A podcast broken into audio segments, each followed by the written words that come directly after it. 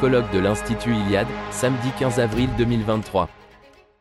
Alors nous allons maintenant accueillir le second intervenant de cette journée, euh, de cet après-midi, excusez-moi. Il est ancien officier parachutiste, puis il est devenu industriel en France et à l'étranger. Il enseigne aujourd'hui dans différentes écoles, dont l'Institut Iliade, notamment pour le module Guelph et Gibelin.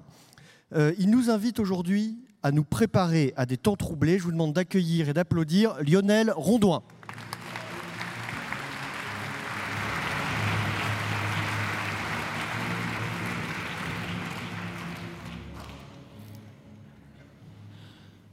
Bonjour à tous, je voudrais commencer par des mots qui ne sont pas prévus aujourd'hui.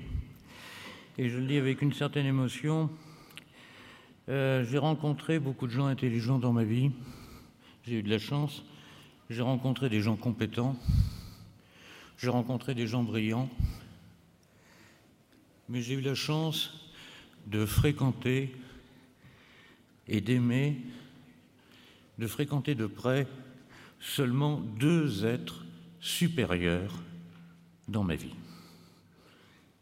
Il s'agit de Georges Dumézil et de George Jolocki, à qui je veux rendre hommage ici aujourd'hui. Alors, le texte de mon allocution s'appelle Loin du confort, se préparer à des temps troublés. Et je vais vous parler au début des survivalistes. Les survivalistes ont mauvaise presse en France. On les présente comme des paranoïaques, obsédés par la fin du monde, affairés à la constitution de stocks de boîtes de conserve, d'armes et de lampes de poche. J'ai bien dit en France, car le gouvernement suédois recommande que chaque ménage dispose de réserves de nourriture, d'eau potable, etc., pour faire face à des désastres en tout genre. J'ai bien dit en France, car sur la Californie plane le spectre du Big One.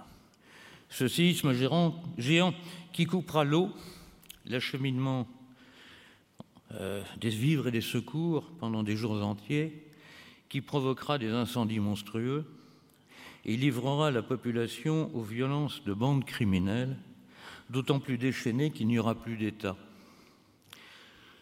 À Los Angeles et à San Francisco, environ 20% des gens normaux, des gens normaux, partent le matin à leur travail avec un petit sac à dos qui contient au minimum de l'eau, des vivres énergétiques de survie, un couteau, une lampe, un pistolet automatique avec des chargeurs de rechange. Et ce sont des gens normaux, pas des épaves sociales, pas la racaille.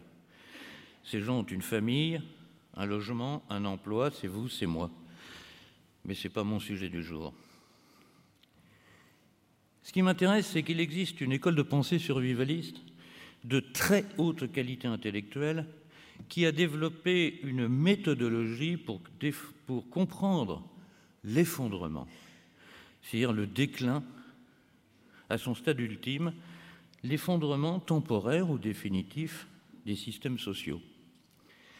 On appelle effondrement une rupture de la normalité, que cette normalité soit par ailleurs économique, politique, énergétique, climatique, financière.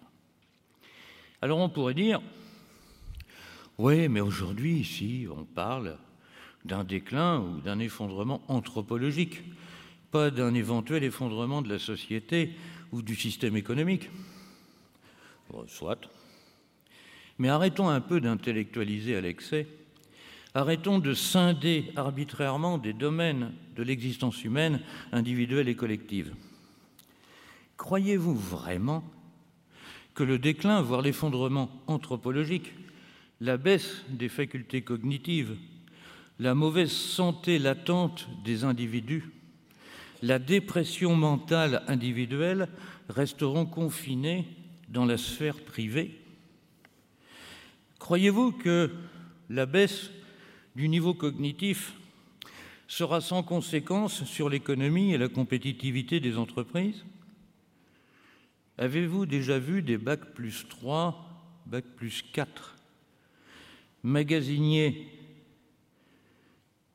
bagagiste, bagagiste à Roissy ou manutentionnaire chez Decathlon? Moi oui, j'en connais plein. Quelle conclusion peut-on en tirer? Est-ce que c'est la société qui ne leur donne pas leur chance parce que la désindustrialisation, parce que patati patata?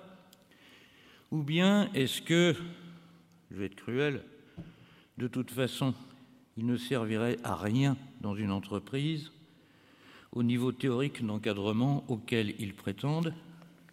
La réponse pour moi, c'est les deux, mon général, c'est une interaction. Autre exemple, les forces américaines, les forces armées américaines n'arrivent plus à recruter de volontaires. Nous non plus. Alors on vient aux États-Unis de repousser les limites basses de l'aptitude physique pour pouvoir recruter des jeunes de 20 ans qui, il y a encore trois mois, étaient réputés inaptes au service, car ils sont techniquement des obèses. Croyez-vous que le niveau de performance général de l'outil militaire n'en sera pas affecté? Donc l'effondrement individuel et l'effondrement collectif vont de pair. Et on a la chance, d'un point de vue méthodologique, on a la chance d'avoir une méthode d'analyse de l'effondrement collectif. C'est celle des survivalistes. Cette méthode rationnelle s'apparente à celle qu'utilisent les ingénieurs qualité, les ingénieurs qualité de l'industrie, lorsqu'on détecte un défaut de fonctionnement dans la production. Par exemple, s'il y a de la salmonelle dans les pizzas, à ce moment-là interviennent les ingénieurs qualité. Cette méthode comprend trois étapes fondamentales, le constat, le diagnostic et l'action. Alors essayons d'appliquer d'une manière très succincte, très rapide, cette méthode d'ingénieur qualité à l'état de notre société. D'abord le constat. La question posée est quoi? Qu'est-ce qu'on observe? Alors je ne vais pas faire le détail, chacun dit intuitivement, constate un déclin de la normalité. Tout fout le camp. Tout fout le camp dans tous les domaines en Occident. Cependant, pour affiner ce constat, il convient de poser des questions subsidiaires. Qu'est-ce que la normalité? La normalité, c'est ce à quoi on est habitué, ce qu'on a toujours connu dans sa vie d'homme, ce qui va de soi. Et là encore, il faut nuancer l'analyse en fonction du temps long et en fonction d'une hiérarchie des statuts et des besoins. On va prendre l'eau courante. On peut considérer que c'est une catastrophe que de ne pas avoir d'eau courante pendant trois ou quatre jours. La disponibilité ininterrompue de l'eau courante est normale. Bon, soit. Depuis quand? Depuis quand? Dans le village de mes grands-parents, c'est en 1966 seulement que nous avons été raccordés au réseau public d'eau courante. Ce qui prouve d'ailleurs que l'Algérie coloniale a été beaucoup mieux traitée que la Bretagne. Et on avait vécu avant. On n'était pas tous morts de fièvre maligne et on avait même réussi au passage à se reproduire il est vrai qu'on n'habitait pas au 18e, étage d'une tour. Ça, c'est une circonstance aggravante s'il n'y a plus d'eau courante. Autre exemple, le traitement judiciaire favorable dont bénéficient les délinquants au détriment des victimes dans notre société, ça date en gros des années 90, c'est pas vieux. Même l'immigration, qui est un problème grave, l'immigration non européenne, l'immigration de peuplement, j'entends, commence dans les années 70.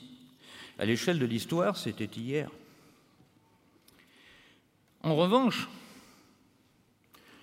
en revanche, il existe des normalités anthropologiques, intemporelles, croyons-nous. Intemporelles parce que naturelles, biologiques, ou des normalités culturelles et sociales de très long terme. Héritée pour certaines de la, de la révolution néolithique, normalité que l'on n'aurait pas imaginé pouvoir se dégrader, voire disparaître, même dans le temps très long de l'histoire.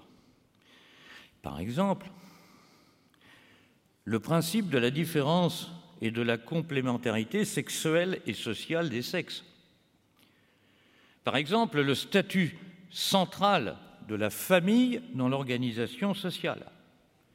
Par exemple, le caractère sacré des enfants qu'il convient de protéger contre les prédateurs. Par exemple, l'imprégnation de la société par une spiritualité qui dépasse historiquement la succession ou l'évolution des différentes religions. Par exemple encore, la notion de transmission d'une génération à l'autre de savoir et de tradition. Ces normalités-là relèvent de la nature et de la civilisation au-delà du progrès ou des mutations techniques. Et aujourd'hui, ils sont en cause. Une autre question, c'est l'effondrement. Tout effondrement est-il brutal? Est-il catastrophique au sens littéral du terme? À l'évidence, non. Le modèle du tsunami, qui revient en boucle dans les films catastrophes, est une exception. L'effondrement, en réalité, est un process, un process souvent long qui se manifeste par des signes précurseurs, puis se déroule sur une durée variable et peut éventuellement se terminer par une catastrophe brutale qui le parachève. Mais notre vision de l'effondrement est déformée par le récit romanesque ou par le cinéma. Mais c'est la loi du genre, du roman et du cinéma. Si on prend un roman comme Guérilla de Laurent Oberton, ce roman décrit un effondrement de la société française en trois jours. La démonstration est implacable. Tout est plausible et j'y reviendrai tout à l'heure, sauf la temporalité du récit. Guérilla, c'est la réduction spectaculaire sur trois jours d'un processus long et parfois insidieux, et donc invisible, qui s'étale et qui va s'étaler encore en réalité sur 40 ans, de 1990 à 2030. C'est pas fini. Si on prend le camp des saints de Jean Raspail, il relève de la même logique de la compression romanesque du temps. L'action du camp des saints ne devrait pas durer quelques mois, mais deux générations.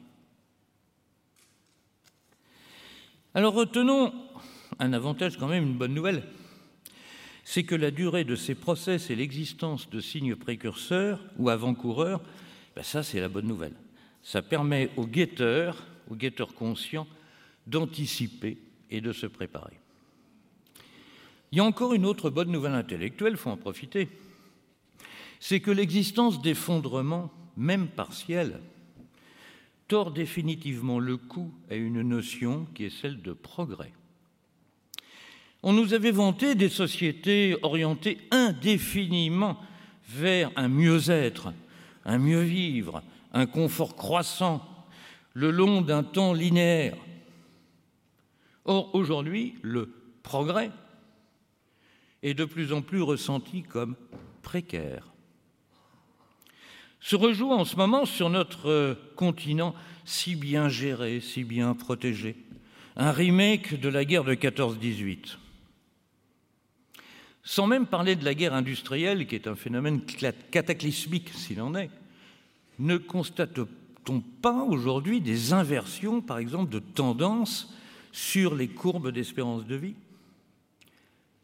L'augmentation de l'espérance de vie est réputée l'un des indices du progrès. Or, cette espérance de vie est en baisse constante aux États-Unis depuis 2014, sous les, effets, non pas de Poutine, mais sous les effets de facteurs endogènes propres à l'évolution de la société nord-américaine et des modes de vie. De même, l'espérance de vie des Russes avait baissé de 4 ans et demi en seulement 5 ans de 1989 à 1994. à cause de l'effondrement du système économique, puis de la purge libérale des années Eltsine qui furent un véritable génocide social. Donc rien n'est acquis et rien ne va absolument de soi dans le long terme. Alors une conclusion rapide de ce constat. Ben, il n'y aura pas demain un effondrement cataclysmique des sociétés. Parce que sous de nombreux aspects, l'effondrement est déjà en cours, il a commencé il y a des années, voire des dizaines d'années, et il n'est pas achevé. Alors j'en reviens à mes méthodes des ingénieurs qualité de l'industrie. Pourquoi c'est-il qu'il y a de la salmonelle dans les pizzas? Le deuxième partie de la méthode d'analyse, des ruptures de la, de la normalité, on pose des questions. Qui a fait quoi? Où cela s'est-il déclenché? Quand? Comment? Pourquoi? Alors je ne vais pas traiter cette partie car chaque aspect du déclin ou de l'effondrement requiert une analyse individualisée. Retenons que les domaines intellectuels qu'il faut mobiliser, les domaines de compétences, sont nombreux et variés. Ça peut être l'histoire événementielle, l'histoire des idées, la sociologie, l'économie, les sciences dures, les sciences particulièrement techniques, dont je ne peux pas le traiter.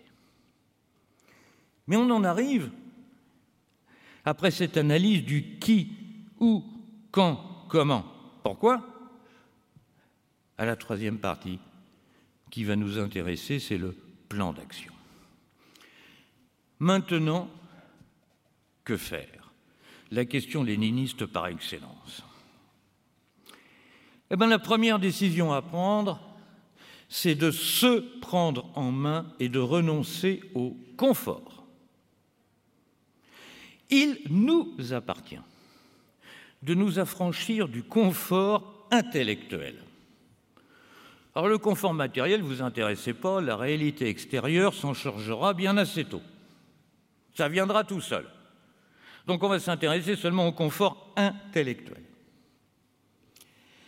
Le confort intellectuel est un danger aux facettes multiples. Le premier danger, c'est le déni de réalité. C'est passager, ça s'arrangera, ça ira mieux demain. L'aveuglement ou le déni de réalité, c'est confortable, mais c'est mortel. Car dans l'histoire, ce ne sont pas les optimistes qui survivent, ce sont les pessimistes. Le meilleur exemple historique en est donné par l'histoire contemporaine du peuple juif allemand. Au tournant des années 30, en Allemagne, il y avait les optimistes qui pensaient que ça s'arrangerait. Ils sont donc restés en Allemagne et ils ont fini comme on sait. Et puis il y avait les pessimistes qui ont pris la décision de partir tant qu'il était temps. Les plus pessimistes sont partis aux États-Unis. Ils ont survécu, et il y en a même qui ont fait fortune à Hollywood ou dans le business de delicatessen à New York. Un juif américain, c'est le fils d'un pessimiste. Et les fausses communes de Galicie sont pleines d'optimistes. Et ça, c'est de l'histoire.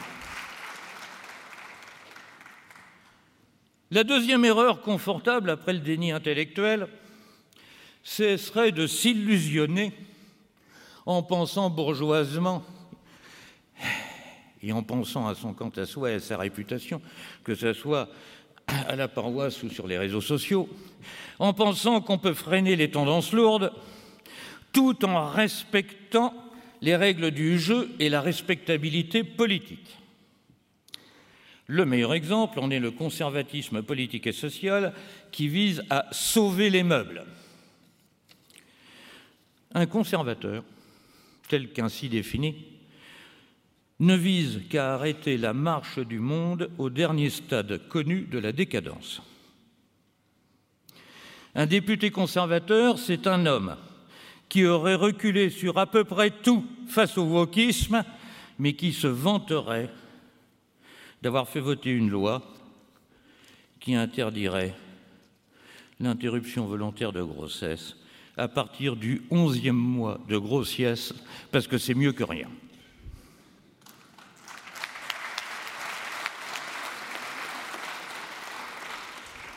Il existe aussi une chimère confortable, la tentation réactionnaire. Je serai le premier à défendre l'idée que notre société doit se ressourcer, doit faire le tri dans la tradition et retrouver les éléments d'une perpétuation de notre espèce et de notre civilisation. Mais cette perpétuation sera par définition, par construction, post moderne. Car des pans entiers de la société actuelle vont subsister, notamment dans le domaine technique. Le monde postmoderne européen verra sans doute des régressions massives du niveau de vie moyen des populations, connaîtra des ruptures d'alimentation, quelquefois en nourriture, très souvent en énergie, connaîtra des violences civiles, mais il y aura toujours des entreprises et du commerce. Internet ne disparaîtra pas et l'intelligence artificielle continuera de se développer. Le monde post-effondrement ne sera pas le monde d'avant 1789. En son temps, Guillaume Faye en avait eu l'intuition dans son livre sur l'archéofuturisme, plus que jamais d'actualité, et dont je me réjouis que nous le republions très prochainement. Ça y est, c'est fait. Merci Romain. Donc ce sera sans doute la fin de notre monde, du monde que nous avons connu, du monde de notre normalité, mais ce ne sera pas pour autant la fin du monde et la fin de l'histoire. Alors on doit faire le deuil de son confort intellectuel. On devra faire aussi le deuil d'un confort intellectuel et matériel, la victimisation et l'assistanat. C'est pas de ma faute, la collectivité doit me défendre. J'y ai droit, j'y ai droit, j'y ai droit. Le mantra de la victime, nouveau héros de la société contemporaine, puisqu'aujourd'hui le héros, c'est la victime. Eh bien non. L'État n'existera plus au moins dans ses dimensions et dans son périmètre actuel, il n'y aura plus d'argent.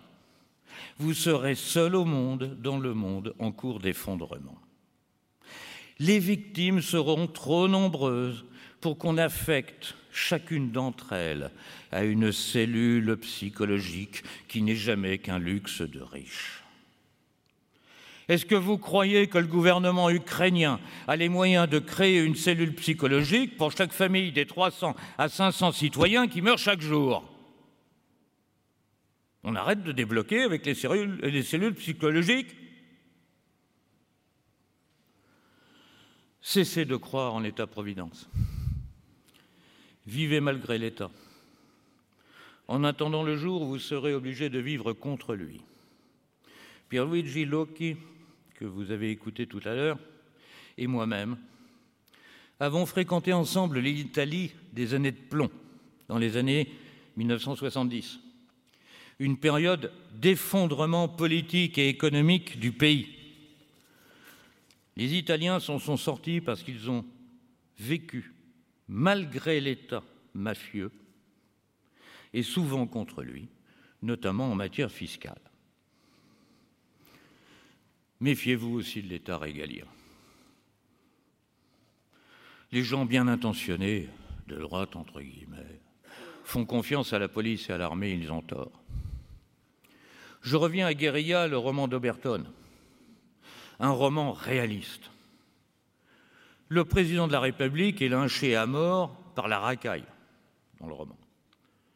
La société s'effondre. On massacre les blessés aux urgences de l'hôpital de la Pitié-Salpêtrière. Des quartiers entiers brûlent dans Paris, Paris qui est partiellement coupé du monde. Quand les forces de l'ordre ou l'armée interviennent-ils dans guérilla? Pour sauver le président massacré par la foule? Non. Pour barricader l'accès aux hôpitaux? Non. Alors, quand est-ce qu'ils interviennent? Qui a lu et bien lu Oberton? La seule fois où les forces de l'ordre organisées interviennent, c'est pour la casser la gueule des identitaires. Et ça, c'est réaliste.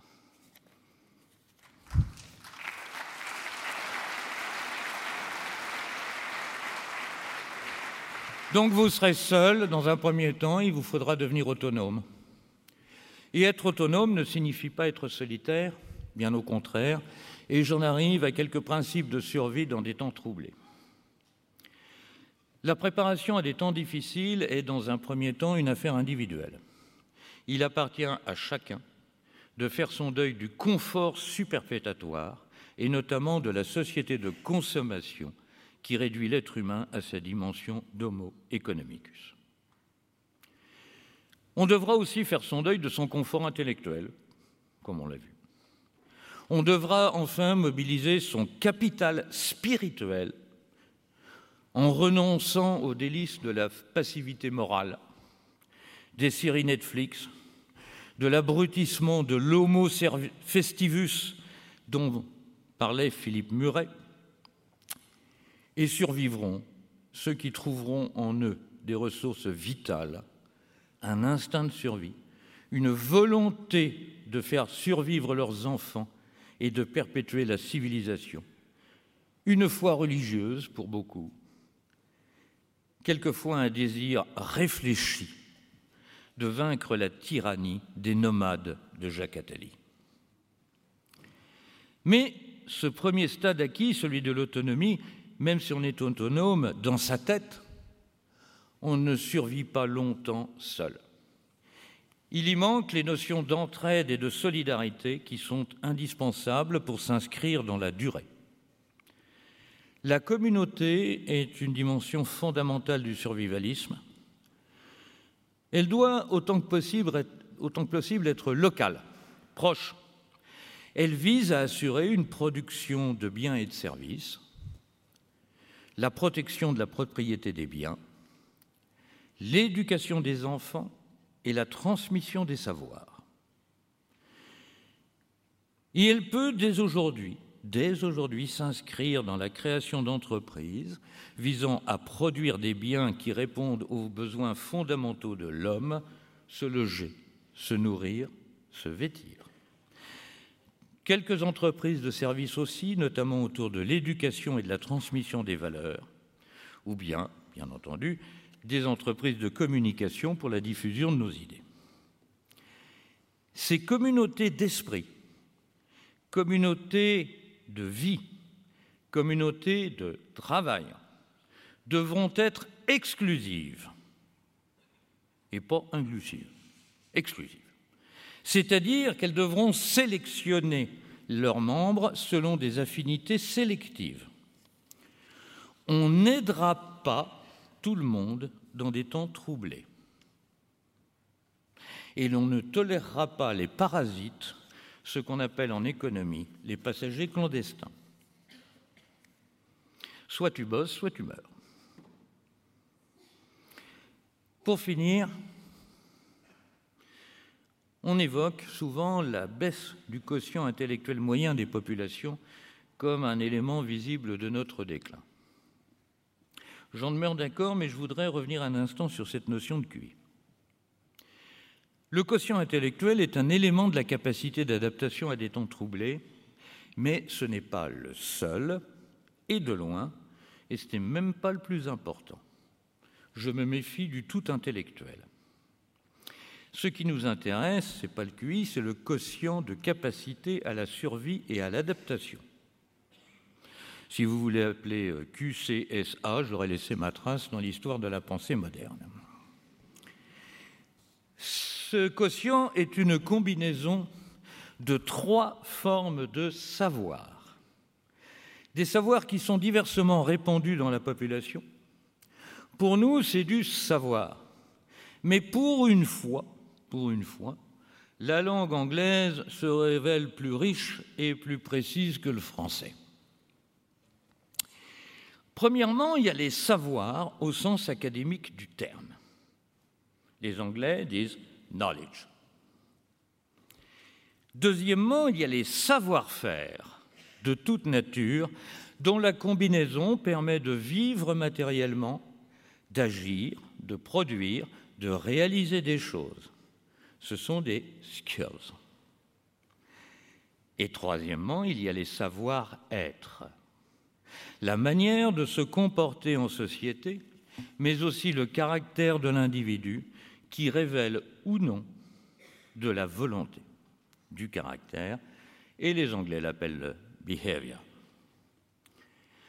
Je pense que la clé du succès dépendra de notre capacité collective à sélectionner et agréger à notre communauté des individus complémentaires les uns par rapport aux autres en termes de savoir et de savoir-faire. Après tout, il n'est pas nécessaire à notre entreprise que nous sachions tous cultiver un potager, réparer de la plomberie ou exposer la théorie de la tripartition indo-européenne. Vous savez, nous avons un exemple historique. C'était celui des enfants de France, c'est-à-dire des héritiers potentiels du trône de France. Et bien sûr, ces jeunes gens apprenaient le latin, la géographie, l'histoire, la stratégie. Ils apprenaient aussi un métier manuel. Nous avons eu des rois horlogers, serruriers, graveurs d'ivoire. Et je glisse ça pour les gens qui travaillent sur les programmes aujourd'hui parmi nous, d'école hors contrat. Ce serait bien de retrouver les liens d'une éducation complète, avec non seulement des têtes bien faites, mais aussi des mains qui savent travailler. Car il nous faudra non seulement une diversité de savoir dans les temps troublés, mais aussi une diversité de savoir-faire. En revanche, une vraie communauté confrontée à des temps troublés ne peut exister en dehors d'une communauté, c'est-à-dire de choses que tout le monde partage, tous les individus partagent. Une communauté de savoir-être, de savoir-être faite de solidarité, de volonté et de persévérance. Et je crois que ce doit être là le point clé de notre sélection. Je vous remercie. Merci à Lionel Rondoin.